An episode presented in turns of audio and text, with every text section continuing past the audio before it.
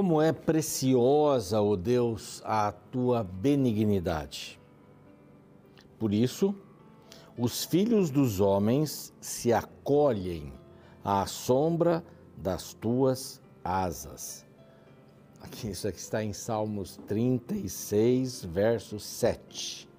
Que texto, hein? Como é preciosa a tua benignidade, por isso que os homens se acolhem, os filhos dos homens, né? A, a, se acolhem à sombra das tuas asas. Asa é uma questão de proteção, né? A gente sempre imagina a galinha ali com os pintinhos sempre debaixo das asas. Nós tivemos galinha em casa e os pintinhos que nasciam ficavam ali todos assim debaixo da mamãe à noite, dormiam ali, etc., da mamãe é, galinha, né? E eles estavam bem protegidos. Há muitas histórias, né? Há uma história infantil até que o celeiro pegou fogo e a mamãe colocou todos os pintinhos debaixo dela, ela ficou queimada, até uma história triste, eu nem conto mais para as crianças, né, porque é muito triste.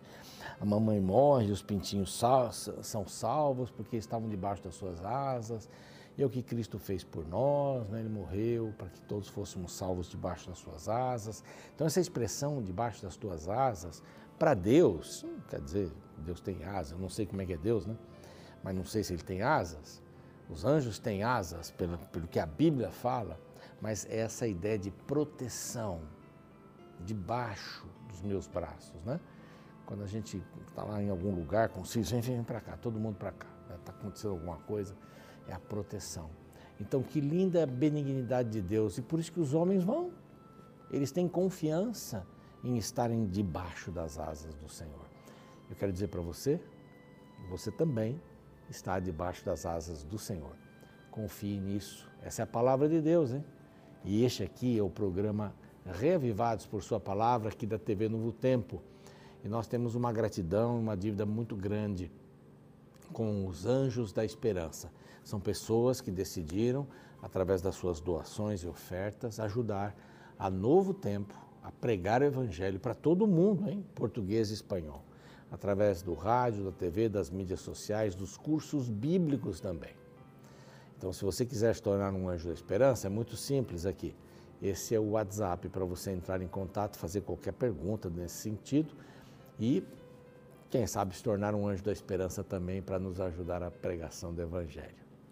Nós estamos no YouTube, todos os dias, às seis da manhã, um capítulo novo é disparado lá para o YouTube e nós temos toda a Bíblia lá, por exemplo, de Gênesis até o capítulo de hoje, o capítulo 27 do primeiro livro das Crônicas, eh, nós temos até duas vezes. É um, um programa que era de 15 minutos e esse que é de 30 minutos, contando a música e tal.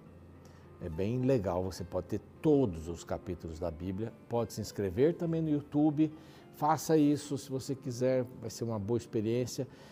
Por quê? Você clica no sininho e vai recebendo as novidades. É, as novidades são diárias, né? Mas você pode copiar também o link, passar para as pessoas e fazer parte da família do Reavivados. As pessoas oram umas pelas outras, é bem legal, tá bom? Estamos também no NT Play, estamos às 6 horas da manhã na TV, claro, todos os dias. E estamos no Spotify, no Deezer, para que você não perca nada se estiver fazendo algum exercício, estiver viajando no carro e tal. E eu quero terminar esse bloco aqui oferecendo para você esta revista que fala sobre oração. É um estudo bíblico sobre oração. Não é? Perguntas aqui como como devorar, né? Uma janela para o céu. Ao orar, como posso ter a certeza de que Deus está me ouvindo? Como se reconectar com Deus? Eu estou afastado, será que Deus me ouve? eu, sabe, eu me afastei de Deus e tal. Ouve, claro que ouve. Qualquer clamor Deus ouve. Você vai saber mais detalhes aqui. Basta mandar uma mensagem para este WhatsApp que aparece, tá bom? Você vai receber em casa, vai dar o seu endereço, evidentemente, vai receber em casa ou no escritório esta linda revista. Vamos para o intervalo. Hoje é o capítulo 27 do primeiro livro das crônicas, já mencionei, então não saia daí. Vamos ter algumas novidades aí.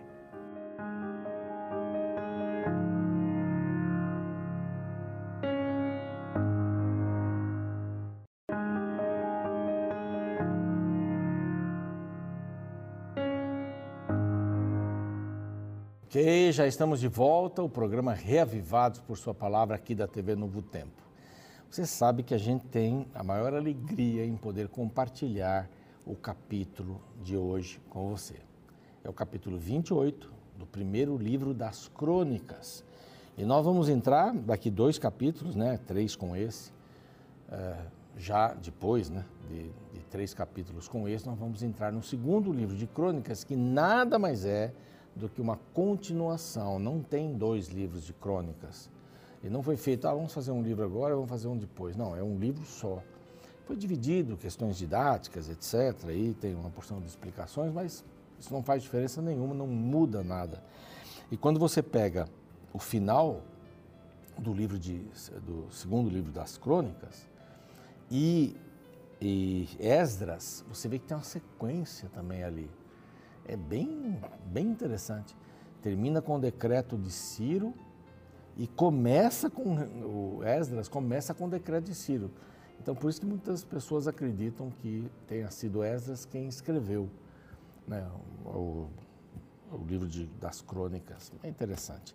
Bom, nós já vimos aqui sobre os levitas, são 38 mil levitas. Eles foram divididos. O capítulo 23 fala isso, né? dividido em 24 mil para super, é, superintenderem a obra na casa do Senhor, 6 mil oficiais de justiça, 4 mil porteiros e 4 mil cantores para louvarem a Deus. Então, 6 mil, 4 mil, 4 mil. Eram 38 mil. Aí nós vimos os sacerdotes, que eram levitas, estavam entre os levitas. Não é? E, e estes sacerdotes que eram filhos de Arão, só filhos de Arão podiam ser sacerdotes. A descendência, filhos, né, descendência. Então aqui aparece como é que eles eram divididos, quem cuidava. Davi foi dando essas listas para Salomão. Aí ele dá uma lista detalhada dos cantores, né? Nós falamos anteontem dos cantores, eu acho esse capítulo bem interessante, né? Se você der uma, uma aberturinha aí para o Google em alguns momentos para saber alguns detalhes, mas eram não só cantores, né? Tocavam, mas eles eram profetas, eles profetizavam através da música. Então todo cantor que canta a vontade de Deus profetiza. Não é todo não, mas todo que faz isso, canta a vontade de Deus, profetiza que não canta para si, que não canta para se mostrar, que não canta para ganhar dinheiro, entende? Então, às vezes tem que dizer, essa música é bem vendável. Eu me preocupo com essa expressão música vendável. Não é que pega que nem chiclete, então a pessoa fica lá e aí compra lá uma mídia, etc. Não é esse o propósito da música. A Novo Tempo tem um departamento que cuida disso e prima pela qualidade pelo conteúdo da música. É isso é importante, conteúdo da letra, né? E aí temos pessoas extraordinárias, né? Lineu Soares, Jader Santos, que eu sou apaixonado por tudo que o Jader faz. Deus tem usado esse ministro da música aqui. Depois vem os porteiros, os que cuidavam, cuidavam para não, não profanar o templo, cuidavam dos tesouros do templo, né, e cuidavam da parte de fora para que as pessoas não esquecessem das festas. E aqui nós estamos chegando no, chegando no capítulo 27. É o turno de serviço para cada mês. Aqui vai falar agora sobre o exército. Davi fez tudo isso. É o templo, mas tem que ter exército. Exército para dar continuidade. E aqui tem uma porção de informações. Não é? Como é que eles iam funcionar como povo cada um começa a ter uma característica, você percebe? No, dos versos 16 em diante, a gente encontra os chefes das tribos. Então, lógico que Rubem já tinha morrido, mas eles elegeram um chefe que era Eliezer. Tem Eliezer e Eliezer, né? Um tremendo acento no primeiro eque. Eliezer. Filho de Zicre, não é? Pronto, já deu um nome aqui ele vai dirigir, é o chefe, simeonitas e tal, tal, tal. Sobre os levitas, quem vai dirigir? Está aqui. Asabias, filho de Quemuel. Quemuel tem um amigo chamado Quemuel. De Judá é Eliú, estava tá vivendo naqueles dias. Ele ia ser o chefe da tribo, tipo um governador de uma província, né? É mais ou menos isso. As tribos eram como províncias, como estados. Então, quem é que vai ficar em cada lugar? Então, Davi foi organizando tudo isso. Aqui ele fala sobre essas tribos, vai até o verso 21. Gazer, Gade e Aser não estão mencionados aqui, mas os dois filhos de José e de Levi estão mencionados aqui. O segundo é levita. Geralmente isso não, não aparece. Então a gente não sabe exatamente por que isso é isso daí. Os dois filhos de José e Levi aparecem aqui nessa lista. Mas cada tribo tinha um líder. Ora, isso é uma coisa boa para a organização. Mas vamos voltar. A gente começou pelo meio, né? Mas a gente entende aqui, uh, e tinha mais ou menos 288 mil é, valentes de Davi, eram 24 mil de cada, é, de cada tribo. Então, eram 12 divisões de 24 mil, não é? cada, cada homem servia um mês por ano. Tudo organizado, para não sobrecarregar ninguém. Tudo organizado. E aqui vem dando os nomes, né? O primeiro turno, quem é? É Josebão. É, o segundo turno, da, do, Dodá. E aí vai falando os nomes aqui, né? Benaia. Benaia foi comandante da, da guarda pessoal, né? da guarda real aqui. O quarto, Azael. Azael é irmão de Joabe, lembra? Joabe, que era comandante é, em várias batalhas com Absalão e outras mais é, com, com Davi. Ele era irmão, então ele era sobrinho de Davi. E tem outros aqui, vamos, vamos tendo outros aqui. O que acontecia? Cada pessoa dessas, se Davi chamasse cada um desses líderes, e vão aqui, eu não vou ler todos aqui, mas são 12, tá? Mas se ele chamasse esses 12 em pouco tempo ele reunia todo o seu exército. Não tinha e-mail, não tinha telefone, mas ele podia chamar esses doze que estavam sempre de prontidão. Eram homens de confiança, tanto de Davi como depois foram de Salomão também. Salomão mudou alguns nomes ali. Mas aqui ele está falando sobre os turnos de cada mês dos capitães.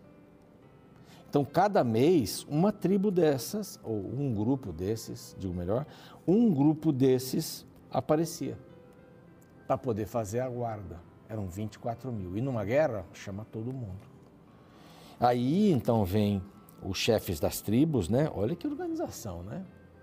Organizado por 12, tudo por 12. Há lá 24 mil de cada 12, 288 mil. O exército era rapidamente chamado para lá. Tinha um chefe, esse é capitão, mas cada tribo tinha um chefe tinha um governador. Né? E com isso é, estão seguindo aqui os princípios de, da, de Davi, não, de Moisés. É Moisés, que aliás foi de Jetro até o sogro de Moisés, que disse assim, Moisés está muito tarefado, divide esse povo em capitães de mil, de cem, aí vai ficar mais fácil para você. E eles estão seguindo esse mesmo, esse mesmo é, processo aqui. Bom, aí está falando aqui de, de, de Dan, no verso 22, que é o a última, Davi não contou os que eram de 20 anos para baixo, porque o Senhor tinha dito que multiplicaria Israel como as estrelas do céu. Então, aí é, é uma informação apenas. Joabe, aqui tem um negócio interessante, a gente volta para uma história lá atrás, quando Davi mandou contar o povo para saber quantos ele tinha para poder usar o seu exército, deu um milhão e pouco numa conta dá um milhão e um pouquinho mais na outra conta. Joabe, que foi aquele que fez esse censo, Davi pediu a Joabe para fazer censo, ele não terminou o censo. Então aqueles números que a gente tem lá atrás, uh, que um milhão e tal, né, de, de Israel, de Judá, de Israel, de Judá, não é um número completo, porque ele não acabou. Aqui diz que ele não acabou, porque o Senhor não gostou disso. Por que, que o Senhor não gostou disso? Porque Davi estava dizendo, contando os soldados, eu quero ver quanto que eu tenho para poder ir para uma batalha. E Deus tinha dito para Davi, a batalha é do Senhor. Então não, importa? Não importa quanto, como, o Senhor vai vencer essa batalha. E aí vem os administradores das possessões de Davi. É, Saul teve uma estrutura de tributação, ele, ele cobrou impostos. Davi não menciona nada de. Não há nada aqui, pelo menos na história, que indique que Davi cobrava impostos. Davi teve muitos bens que eram parte dos despojos porque ele saiu em muitas guerras. Ele era um rei diferente. Ele ia para a guerra e guerreava. Então, alguns, alguns despojos ficavam com ele pessoalmente. Os, os valorosos e tal iam para a casa do Senhor, a casa do tesouro. Mas Salomão, seu filho, né? e aqui ele está passando tudo para Salomão. Salomão não seguiu o esquema do pai. Salomão cobrou, taxou, tributou de uma maneira muito alta o seu povo. Muito alto o seu povo. Então, até por isso que houve lá Roboão, filho dele, quando assumiu, o povo foi pedir, ó, oh, diminui aí o tributo, está muito alto. E ele falou assim, ah é? Vou aumentar. Aí que dividiu.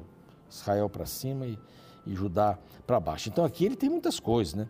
Eh, os administradores dos tesouros do rei, né?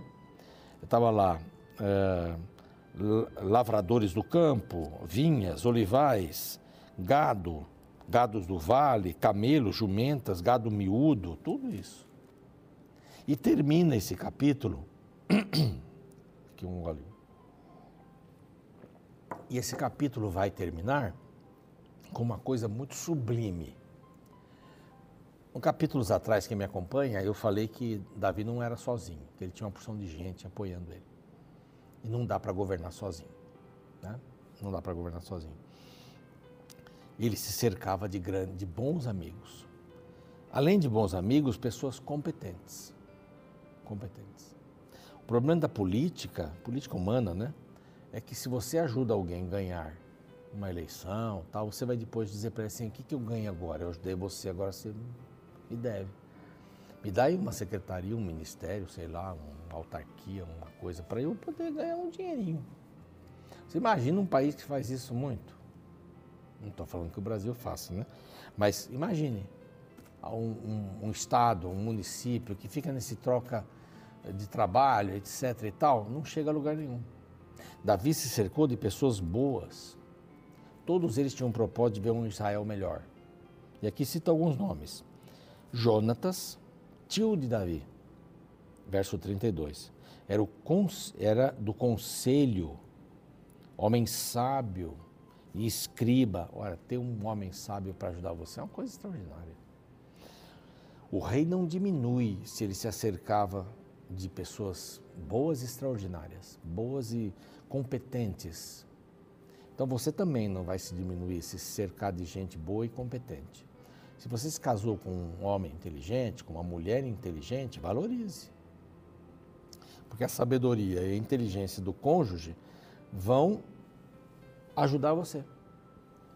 Então não tem que ter inveja entre o casal, entre os cônjuges, quem é que manda mais, quem ganha mais salário, quem tem mais facilidade para alguma coisa, é um completando o outro. Salomão dá um resultado aqui para isso, ou dá, um, dá uma, uma solução para isso. Dois é melhor do que um. Um está com frio, o outro ajuda a esquentar. Quando um cai, o outro ajuda a levantar. Esse é o propósito, por isso são pessoas diferentes. Né? Mas Davi se acercou de gente boa, sábio, escriba. Aí depois vem Jeiel, atendia os filhos do rei, que deviam dar um trabalho danado, né? Para atender todos eles lá. Né? Bom, Aitofel era, era do conselho do rei. Aitofel, quando Davi é, foi expulso praticamente pelo filho dele, Absalão, não, ele não podia mais entrar é, em Jerusalém, Aitofel deu um conselho para Absalão, que não era continuar com aquela coisa ou enfrentar Davi. Davi tinha muito mais capacidade para derrotá-lo. E como ele não foi ouvido, ele acabou suicidando. É, é interessante, é triste essa história. Não é? E de Aitofel sucederam Joiada, filho de Benaia. Benaia foi o, o comandante, é, é, o nome de um comandante da, das tropas do rei, não é? da guarda real. Aí vem Abiatar, Joabe, o comandante dos exércitos do rei, tá? E eles tinham gente capaz. Só para ter uma ideia aqui, Joabe não era amigo de, Moisés, de Moisés, não, de Davi. Não era amigo, amigo. Mas Davi sabia que precisava de, de Joabe porque era um grande comandante. Então também não é só você ter amigos, porque às vezes os amigos só vão falar aquilo que você quer ouvir, né? Aí não dá certo, né? Você precisa ter gente para te alertar, orientar. Vamos orar? Pai, te agradecemos por mais esse capítulo e queremos é, te dizer que nos impressiona a maneira como, como Davi pensou e seguramente o Senhor tocou no seu coração para pensar assim, os detalhes para esse mecanismo, uh, essas engrenagens, até melhor falar engrenagens, as engrenagens da vida real, do templo e tudo mais funcionarem como deveriam. Então te agradecemos porque o Senhor também tem esta visão para a gente hoje, na tua palavra. E te agradecemos em nome de Jesus. Amém. O programa segue, a gente fica por aqui. E amanhã, mais um capítulo 28, o penúltimo do primeiro livro das crônicas. Até lá. A vida humana é como uma grande teia de aranha na qual a existência de um indivíduo afeta do outro. A realidade é que não somos ilhas o que fazemos ressoa sobre outras vidas também. Me recordo da fala de um homem que, ao decidir abandonar sua família, disse à sua mãe: A vida é minha, deixa que eu colha as consequências sozinho. A primeira parte da fala deste homem estava correta, porém a segunda é um completo engano. O fato de ter abandonado sua esposa e filhos afeta diretamente a vida deles. Embora a decisão fosse dele, a consequência dele seria compartilhada por outros. Na Bíblia, encontramos várias histórias que exemplificam este princípio. Este é o caso do capítulo 27 de 1 Crônicas. Aqui encontramos a citação de uma escolha errada que o rei Davi fizera, a qual afetou diretamente a vida de milhares de pessoas. A partir do verso 23, lemos: Davi não contou com os que eram de 20 anos para baixo, porque o Senhor tinha dito que multiplicaria Israel como as estrelas do céu. Joabe, filho de Jeruia, tinha começado a contar o povo, porém não acabou, porquanto viera por isso a grande ira sobre Israel, pelo que o número não se registrou na história do rei Davi. O ato de pedir a contagem do povo foi motivado pelo desejo de exaltação própria. Por causa de tal medida, milhares de pessoas morreram. E o mais agravante revelado pelo texto de hoje é que o projeto não foi concluído.